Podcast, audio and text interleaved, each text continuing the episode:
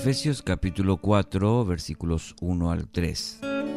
Yo pues, preso en el Señor, os ruego que andéis como es digno de la vocación con que fuisteis llamados, con toda humildad y mansedumbre, soportándoos con paciencia los unos a los otros en amor, procurando mantener la unidad del Espíritu en el vínculo de la paz.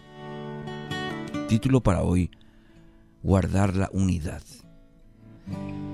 Con frecuencia escuchamos en el ámbito eclesiástico frases ah, tales como debemos procurar la unidad, hay que hacer actividades que fomenten la unidad, necesitamos acercarnos a otras congregaciones para cultivar la unidad y otras frases con, como estas.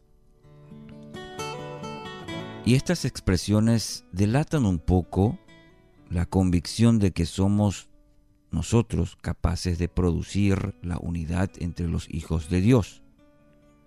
El pasaje de hoy nos anima a guardar la unidad. No se puede guardar algo que no existe. De manera que nos exhorta a preservar algo que ya es parte de la realidad de la iglesia y no a buscar las formas de crear algo que aún no se ha establecido. Y usted quizás pensará o dirá, ¿cómo podemos hablar de la unidad de la iglesia cuando existen tantas divisiones, discusiones, peleas entre los que son cristianos o son de la iglesia o son de la casa de Dios.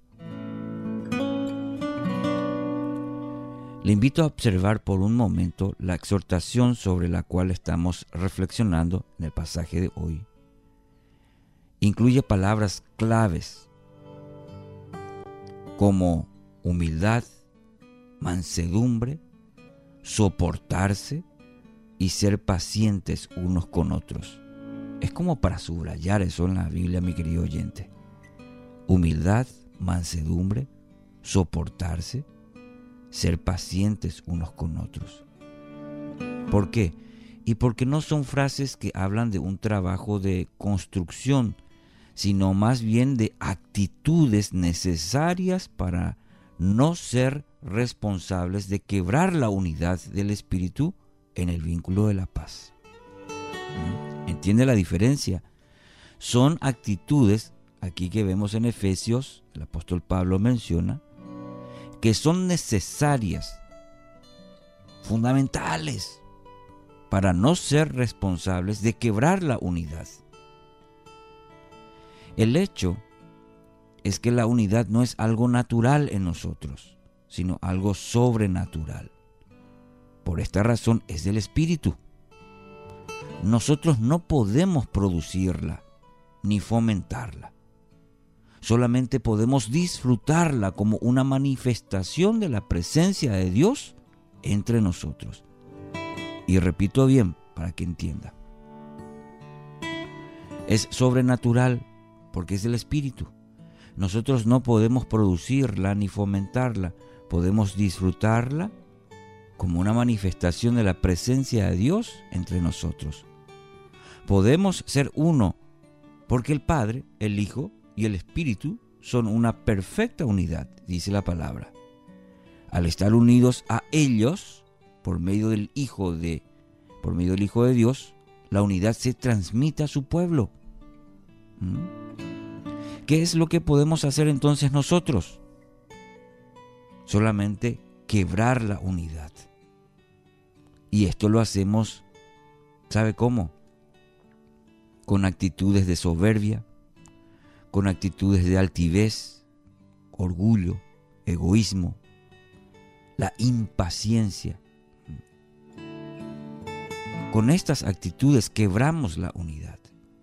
Por esto, el camino apropiado para restaurar la unidad no es el de los proyectos que van a producir, sino es el camino del arrepentimiento, mi querido oyente la unidad se preservaría de no ser por nuestras actitudes incorrectas.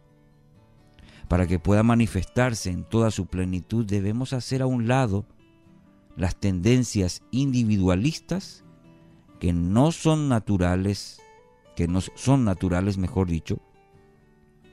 Sí, es, es natural en nosotros ese individualismo. Debemos hacer un lado esa tendencia y dejar que el espíritu de amor y de mansedumbre que es propio del Señor comience a trabajar en nuestros corazones. Ese es el camino. Es importante también señalar que la unidad es, la, es una condición espiritual, no mental. Es una condición espiritual y no mental. Entre nosotros muchas veces se entiende a la unidad como uniformidad, es decir, que todos pensemos igualitos, de la misma manera, y que hagamos las mismas, las mismas cosas, y pensamos que eso es unidad.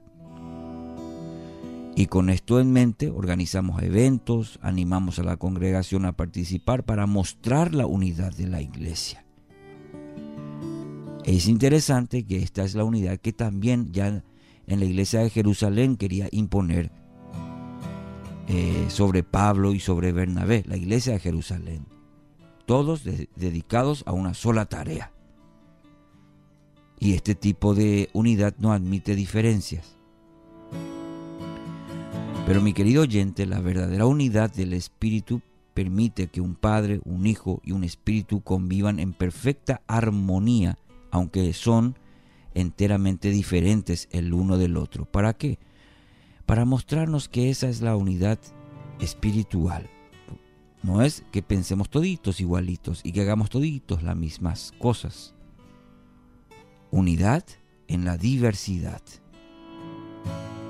Y esto nos muestra el Padre, el Hijo y el Espíritu Santo.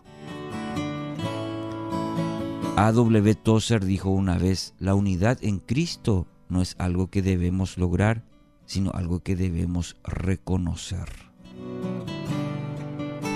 Medite en este texto, ¿sí? Efesios 4, 1 al 3.